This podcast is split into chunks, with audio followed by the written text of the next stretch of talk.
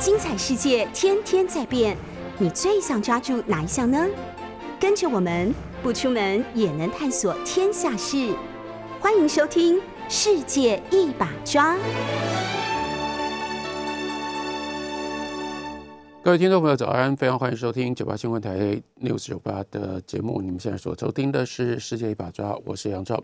我们今天的节目呢，同时在 FB、脸书同步直播当中，欢迎大家上 FB 搜寻 News 九八官方粉丝团，就可以看到直播。也欢迎您来看直播。那今天主要跟大家讲的一条新闻，不知道大家有没有注意到？因为这是比较新的一条新闻，那就是关于谢赫电厂的四阶。它的这个环评的初审被卡住了，也就是没有通过。那这当然呢，它牵涉到非常非常的广泛。这个案子，我想要在今天的节目当中稍微更完整的跟大家讨论一下，因为这个案子呢，真的牵涉到的层次非常多，它是非常具有代表性的。先讲一个最高的一个层次，或者说最广的一个层次啊，那就是国际的层次。我不知道大家有没有把这两件事情联系在一起，或者这三件事情联系在一起，也就是在协和电厂的环保环评初审不过关，没有办法过关。在这个之前，其实有一个大新闻，这是我们大内宣，或者是外宣转内宣，那就是大张旗鼓的让大家知道说，蔡英文总统接受了 CNN 的访问。在蔡总统接受 CNN 的访问的时候呢，非常关键的一件事情，那我们看。蔡总统呃很明显的表态，也就是跟美国之间的关系，因为接受的是美国的媒体，所以有很大的一部分是最具有爆炸性或者说具有突破性的是跟美国的关系上面。那蔡总统在接受 CNN 访问的时候，包括对于美国军事的跟台湾台湾之间的军事关系，就用了非常凸显的方式把它给呈现出来。所以，我们可以说，在 CNN 的这个专访当中，蔡总统的态度，我们本来就知道了，只是这次表现得更明白。那两个重点，第一个重点就是台湾跟美国的关系非常非常的良好。第二呢，台湾今天整个外交的导向，包括跟两岸关系所牵涉到的这些，嗯，呃，这些这些局势，基本上就是美国以及美国的同盟的这些国家。会保护台湾，所以台湾因为得到了这样的一个防护罩，所以我们会在两岸关系上面，我们会维持过去这段时间当中的这种强硬的态度。那所以呢，也就明白的直接称呼习近平的名字，然后告诉习近平说，如果你要跟我们坐下来谈，我很愿意跟你坐下来谈。但是这所谓我们没有要排除跟习近平跟中国大陆。谈判的这样的一个态度，其实他表达的方式是非常非常强硬。然而，这个强硬的背后，也就是跟美国之间的关系。那为什么这个可能大家会觉得说，杨照你到底在讲什么？我们知道这件事，那跟协和电厂的这个初审环保初审卡关到底有什么关系呢？所以我又要得再把第三个消息、第三个新闻加进来，跟大家来让跟大家有一个呃另外的一个背景。那就是在同样这这今天我们所看到的重大的，大家应该要关切的，那就是高峰会议这个呃 GOP twenty six 二零二一高峰会议正在进行当中。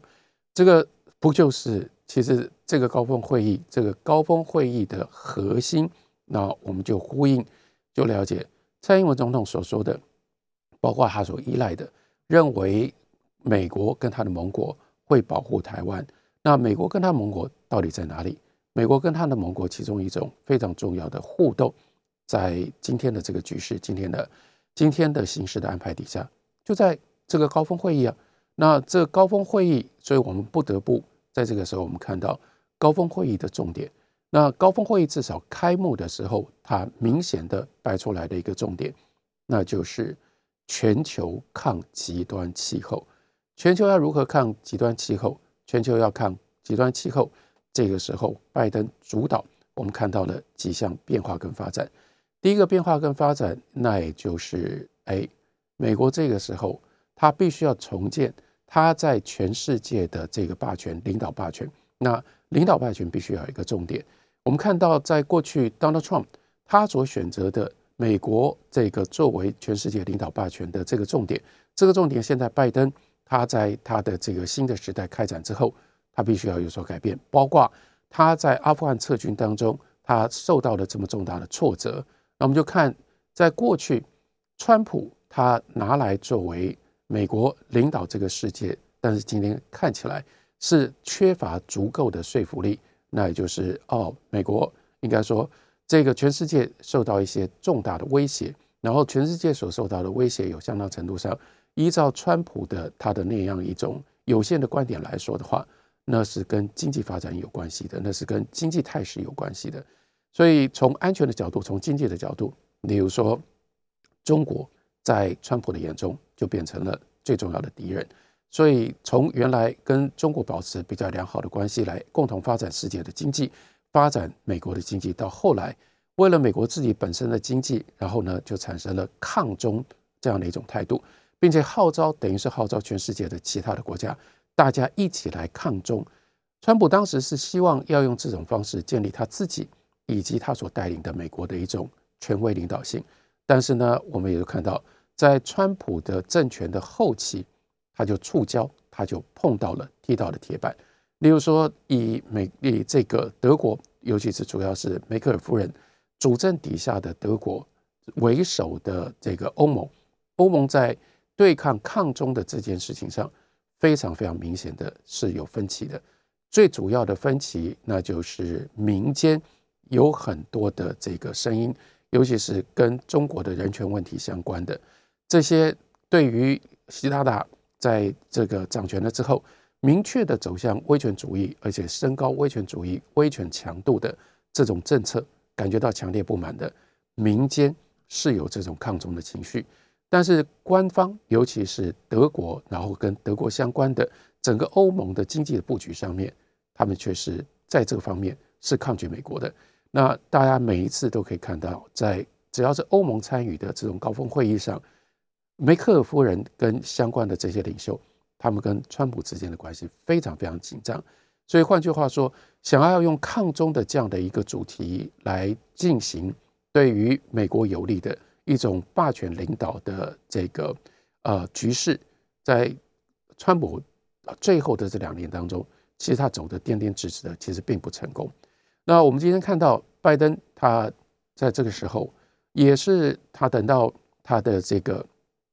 在位在位的第一年。到了年底的时候，他现在已经显然有了他的一个新的策略。这个策略呢，就在这次的高峰高峰会议上面明白的展开了。这明白的展开，我们看就是跟过去川普他在共和党主政的时候，他的外交、他的国际策略有一个延续的部分。这个延续的部分是仍然是抗中。我们知道，拜登并没有因为这样跟中国之间的关系有比较亲近。他对中国的关系仍然是充满紧张跟充满敌意的，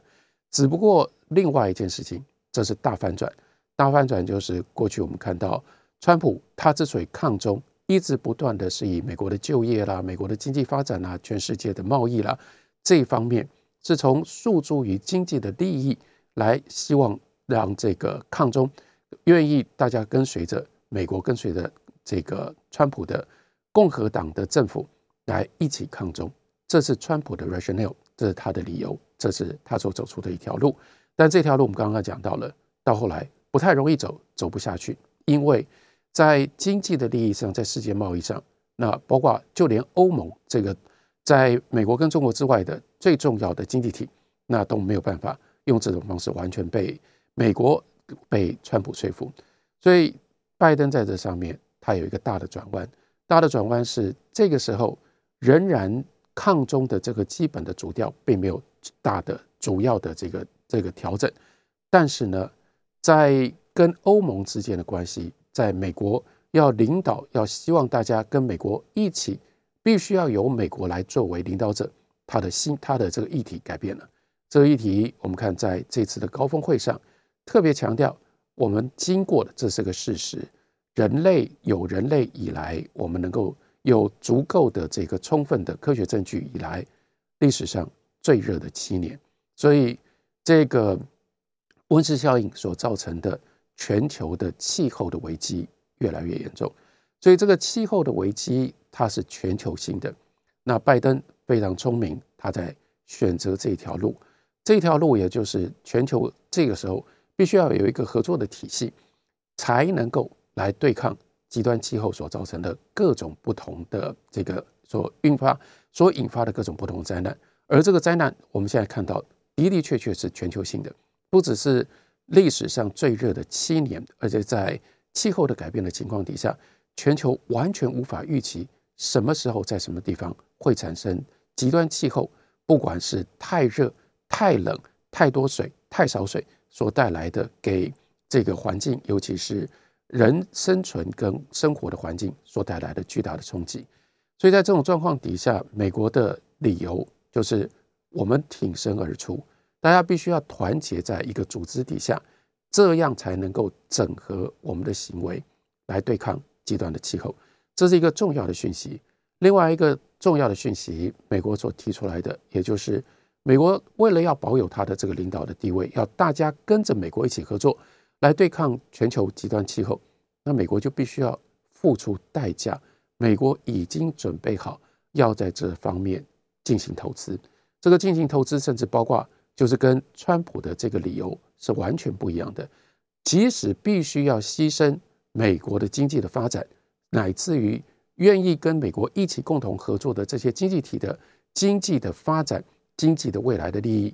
跟当前的利益，为了人类未来的这个环境，能够让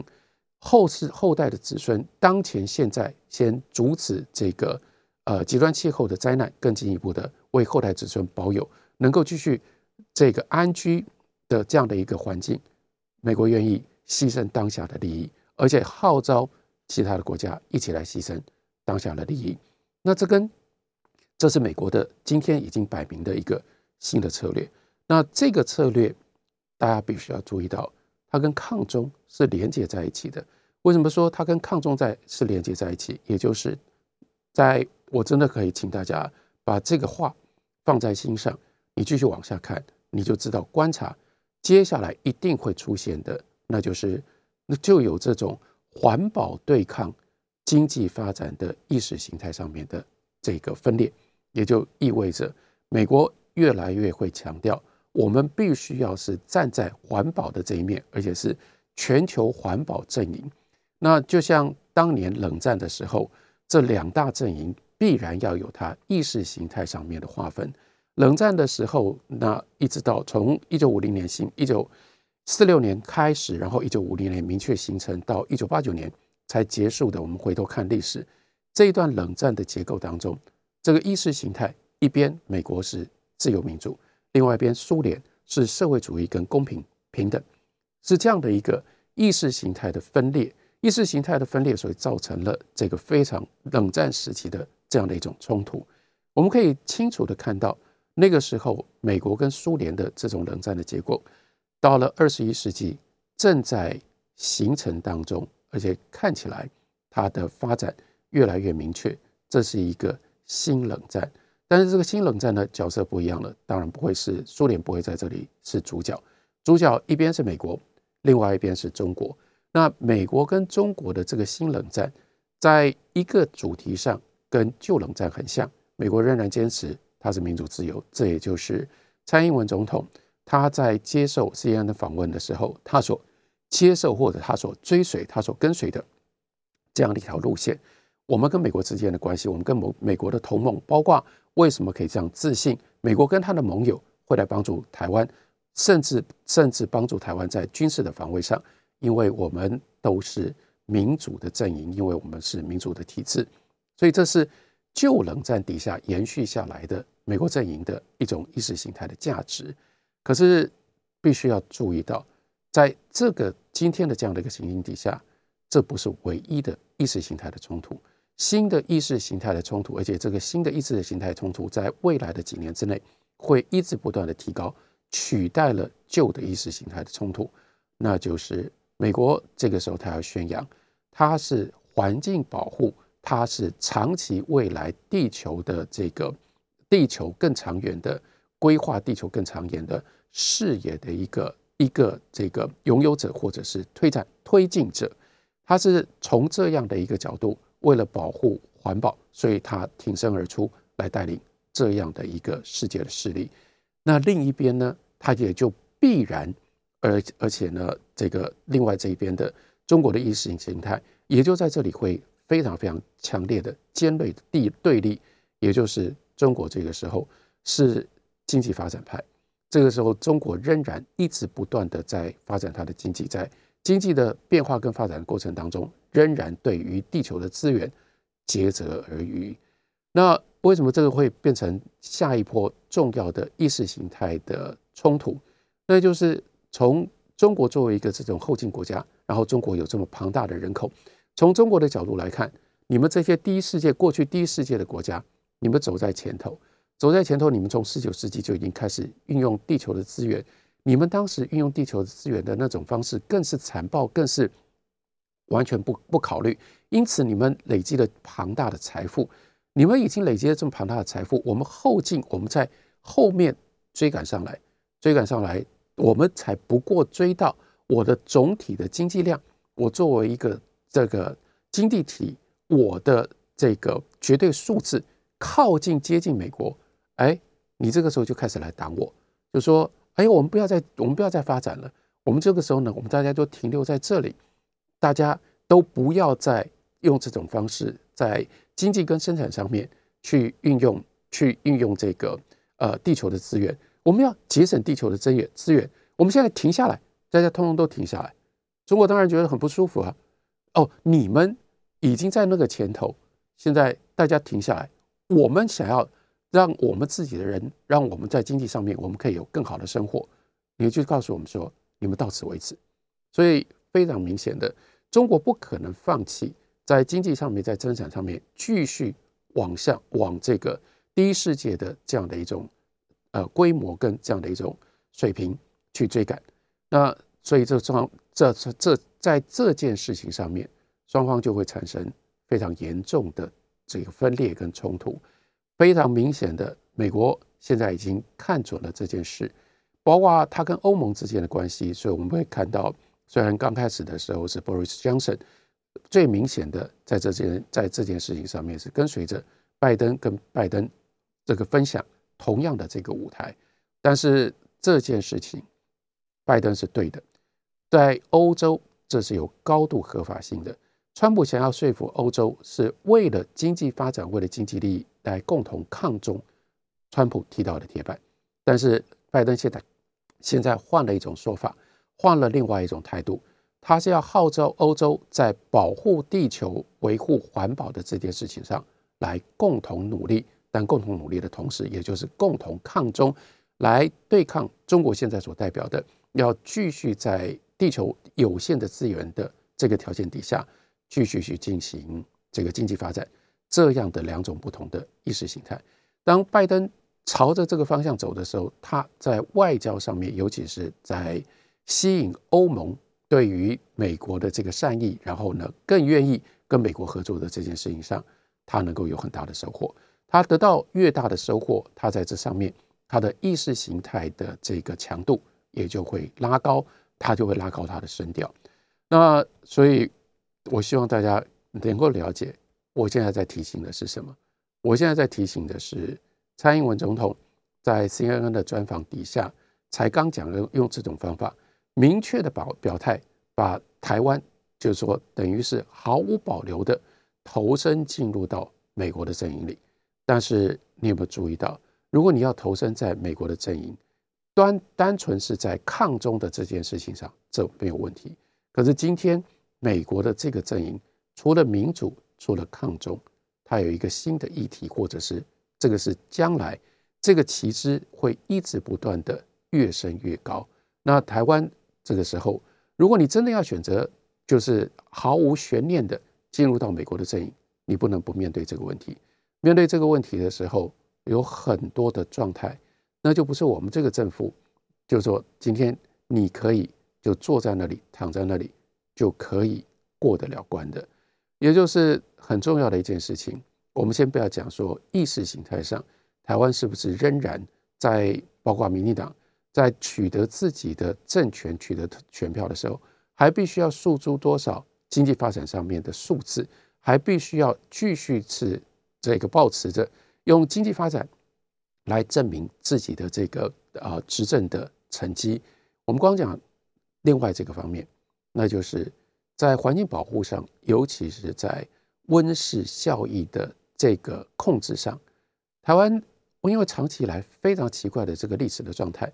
因为我们被排除在国际社会之外，所以不管是国民党政府或民进党政府。你没有办法不去面对这件事情。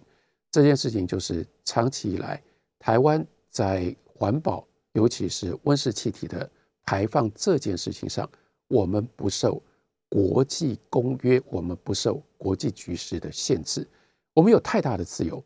为什么叫做太大的自由？也就意味着，例如说《京都议定书》，《京都议定书》这个这其实所有其他的国家都是大的问题，台湾没有问题。台湾为什么没有问题？因为你想要加入，人家也不让你加入啊。所以《京都议定书》议定书里面，从《京都京都议定书》议定书以来，二十几年的时间当中，所有的这些国际的协定，它都不会约束到台湾。台湾自主有很多很多的处理的方法，这个处理的方法，今天就变成我们一没有办法逃避的各式各样种种的后遗症。例如说，协和电厂是其中的一个后遗症。我们休息一会儿，回来继续聊。News 九八九八新闻台，世界一把抓，我是杨照，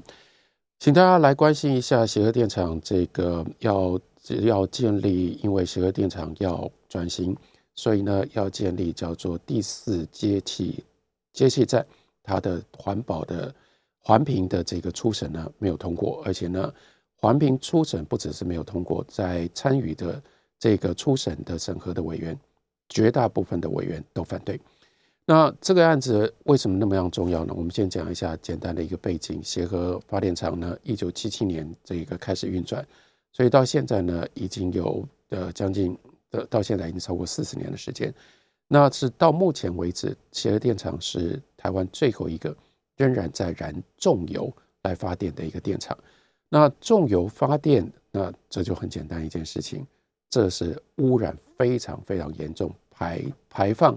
温室温室气体，然后呢，而且呢，不只是排放温室气体，而且是排放这个 particles，ppm 这种呃细微粒子的细微粒子的空气进入到大气层当中，非常严重的这个大量排放的一种发电的方式。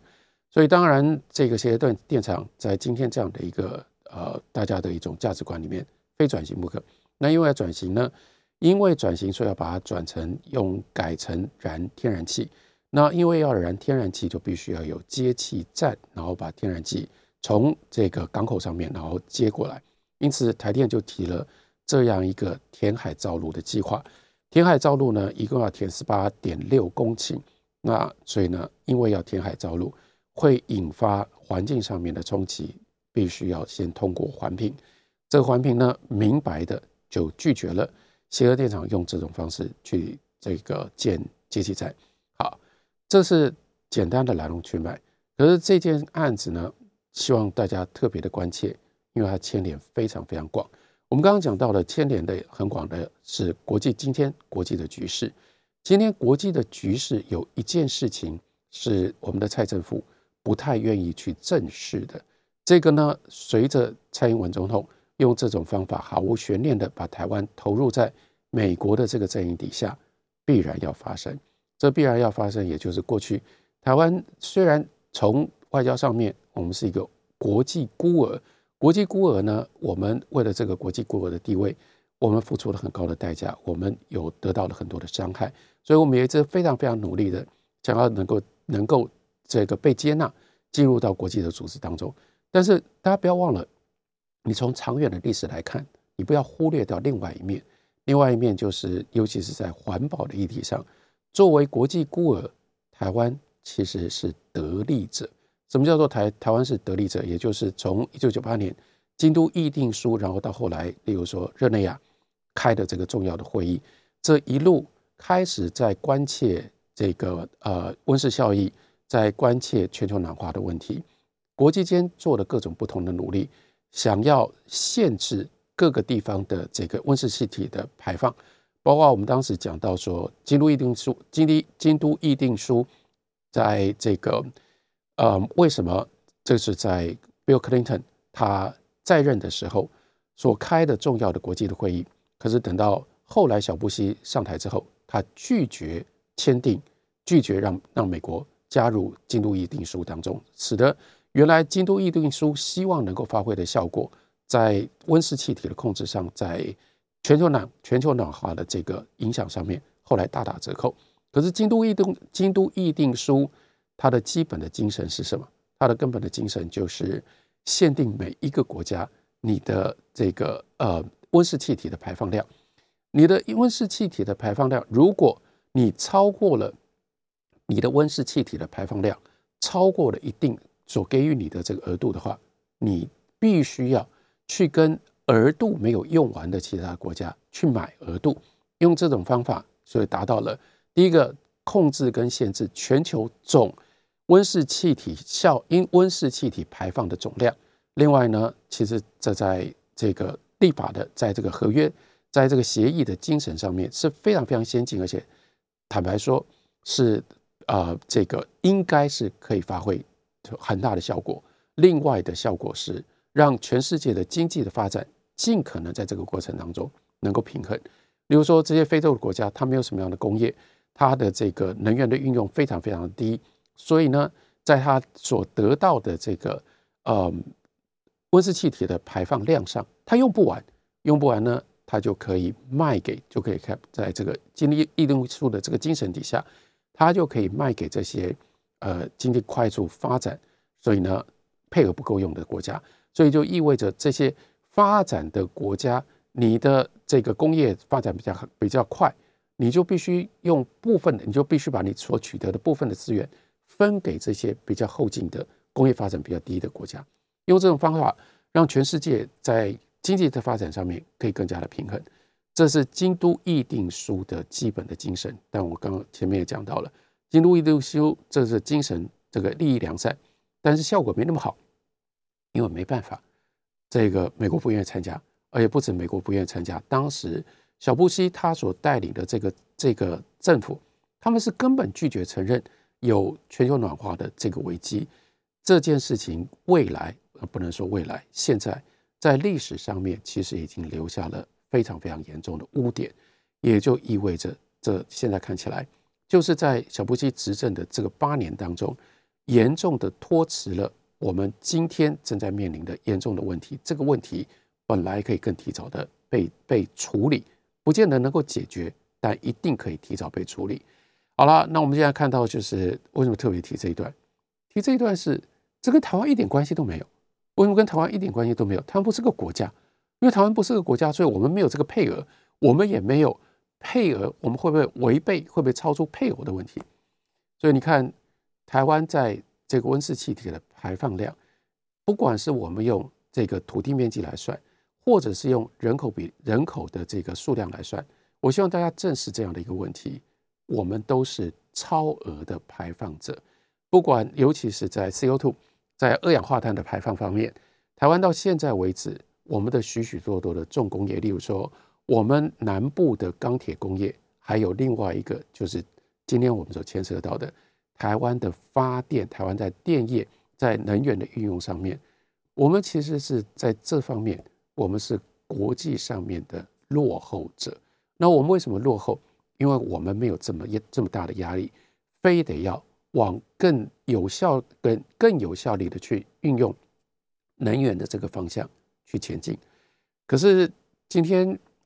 过去作为一个国际孤儿，所以人家管不了你，管不了你呢，你就可以包括一九七七年烧重油的这样的一个发电厂，也就可以假装好像。外在世界所发生的这件事情都没发生，我们呢，这个呃数十年如一日，继续用这种方式做。你现在开始越来越做不下去，越来越做不下去。一方面，你想要回到国际社会；另外一方面，你回到国际社会的方式是你选择完全倒向美国。那这个时候，你就必须要依照美国当下的这个意识形态，你必须要调整。你在这上面的策略，而且你要调整这些策略，你的时间会越来越少。包括我们刚刚讲到说，你这样的一个协和电厂，你光是你要改成燃烧天然气，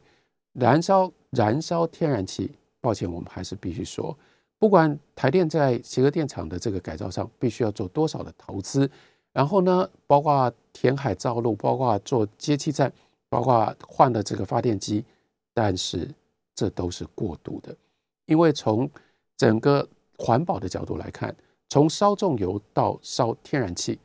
这个中间的这个差别。其实没有那么大，天然气当然远比煤炭或者是重油要在这个排放的在排放排放量上面要少了很多，但这也不是今天真正就能够符合继续要往前，而且继续往前，美国要带领，美国要在这里呢，他要占据这样的一个霸权的位置，他非得一直不断的提出新的标准出来，新的标准一方面符合这个时候欧盟本来就觉得过去美国在这件事情上面。远远落后，让美国、让欧盟瞧不起美国，而且在这件事情上面不愿意承认美国地位的这种状态。现在美国要回复他跟欧盟的这个关系更进一步，希望在这个议题上面能够得到欧盟的支持，让他可以重回到全世界的领导者的这样的一个角色。台湾，你能够自外于你能够在你能够这个自外自外于这件事情吗？不可能的。台湾必然会得到，必然会受到越来越强大的压力，我们非得在这上面做出很激烈的改变不可。可是我们到底有多大的空间可以在这上面做激烈的改变呢？这下很麻烦了。这下麻烦的地方，也就是我们看到另外一个层次，另外一个层次就是台湾到底，我们刚刚前面提到，我们对于经济发展，我们有任何一个政府。包括蔡政府，你能够承担得起，你能够付得起这样的一个代价？说我不要经济发展，我请大家不要再去看我们今年的经济发展，就不要再拿出今年的经济发展百分之五的这个，甚至可以上开百分之六这样的一种成绩来作为政权取得选票的最重要的根基。然后现在你要逆转过来说，我们大家要有心理准备，我们可能要几年。因为我们能源政策要进行大的调整，所以我们必然会缺电。当我们缺电的时候，我们一定要大幅的抬高电价，要以价质量。在大幅提高电价的情况底下，大幅的增加我们在生产上经济生产产品的成本。所以呢，我们的经济竞争的力量，我们的竞争，我们的经济的竞争力，我们经济的优势会大幅的下滑。我们可能要面临好多年。而且这不是一年两年，不是三年五年，我们可能必须要面对十年二十年，我们来调整我们的这个能源政策。在调整能源政策的过程当中，我们要付出非常重的经济的代价。你有可能在政治上面，你做这样的决策，然后你可以，你愿意，你能够跟民众沟通，你还能够保有你的政权吗？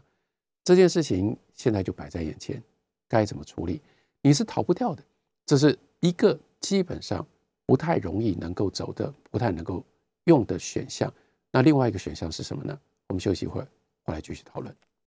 九八新闻台的世界一把抓，我是杨照。我们在今天的节目呢，在脸书 FB 同步直播当中，欢迎大家上脸书搜寻 News 九八官方粉丝团，那找到了就可以看到我们的直播。也欢迎大家来看直播。请大家稍微注意一下，就是这道这条新闻，那就是些电厂的四阶。也就是第四接气站要新建的这个第四接气站呢，在环评初评的时候、初审的时候呢，就已经没有办法过关了。那这件事情接下来我们就为什么说它有好几个层次？它的最高的层次，因为牵涉到国际，在国际间，美国的今天新的一个策略，在高峰会议上面表现得非常清楚。美国要以一个全球环保的主控者或者是主导者的身份。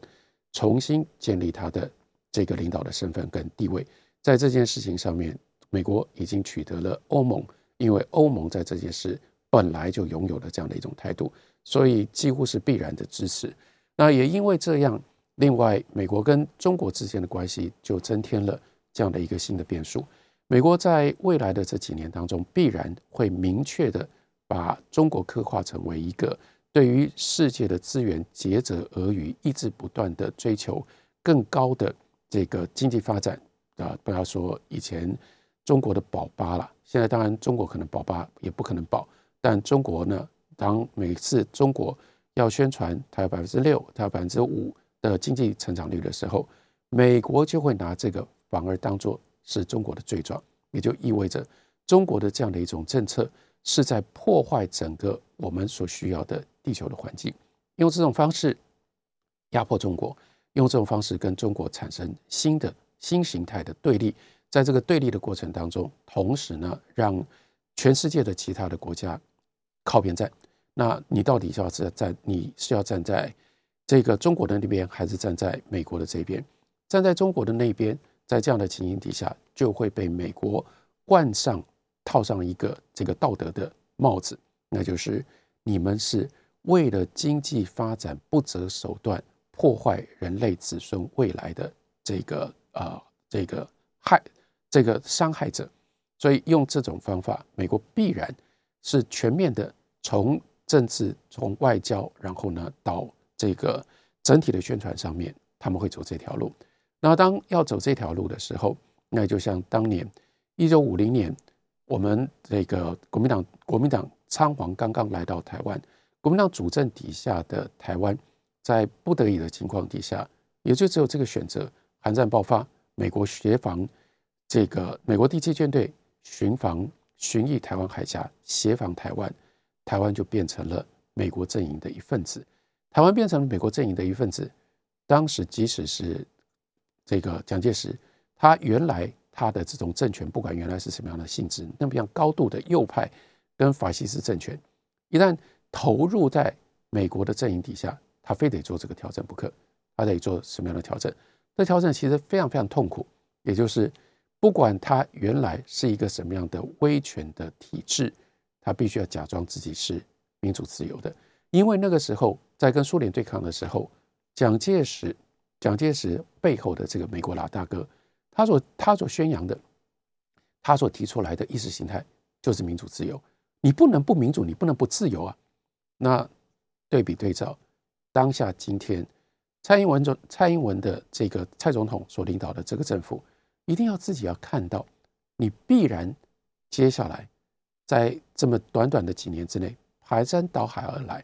因为你要抗中，因为你投身到。美国的阵营当中，美国现在抗中，它的关键的议题就在环保，在环境保护的这件事情上，你做好准备了没？或你会做多少？你要做多少的事情？你要做多少事情？马上就陷入到，包括我们今天接下来十二月整个公投会聚焦的，原来公投是为了官塘，为了这个三阶所进行的公投，可是现在公投背后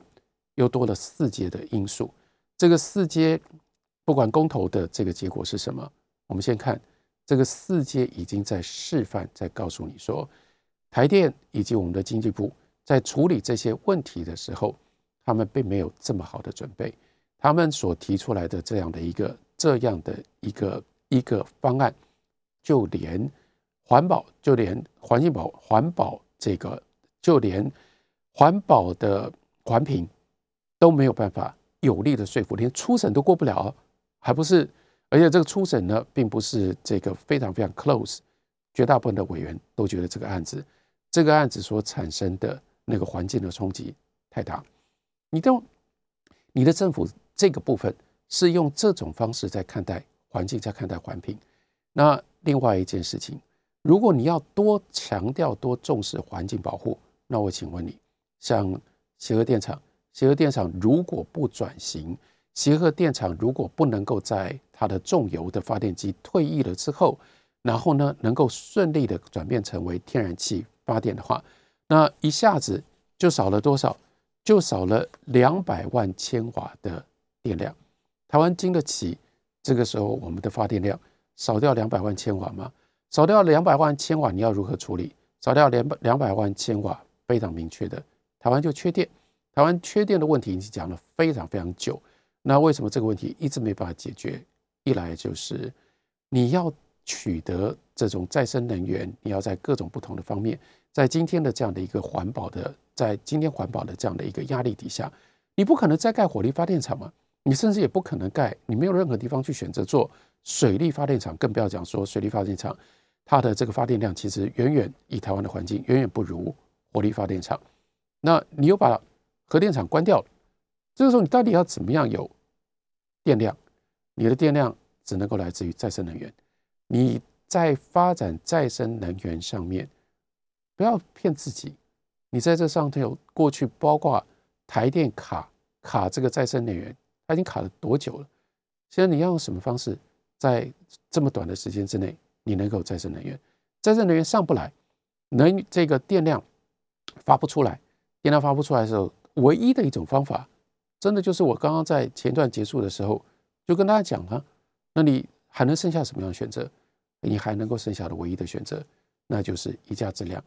就一直不断的抬高电电电价，然后逼大家限电，逼大家把这个用电的量降下来。用电量降下来，第一个，如果你影响到民生，影响到民生呢，你会损失什？你会损失选票。但你不要忘记了，其实台湾今天在能源的应用上，民生用电其实占的比例不高啊，真正高的是工业用电。工业用电，光是你，你还不要讲说，我前面讲，比如说我们的大钢厂啦，这些大量耗电的产业都仍然在，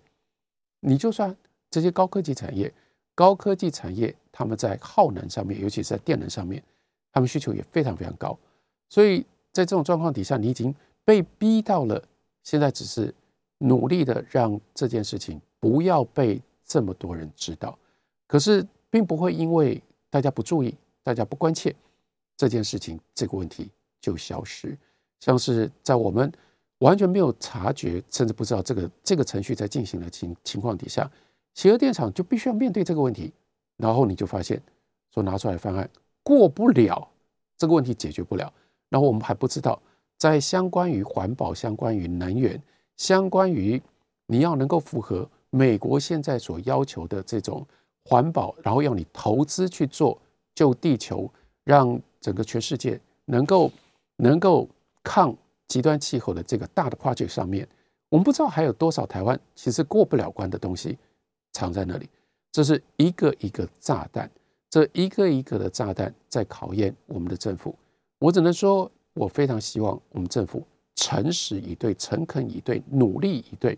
而不是只是把它掩盖在那里，让我们大家都看不到。因为你掩盖在那里，迟早就会像协和电厂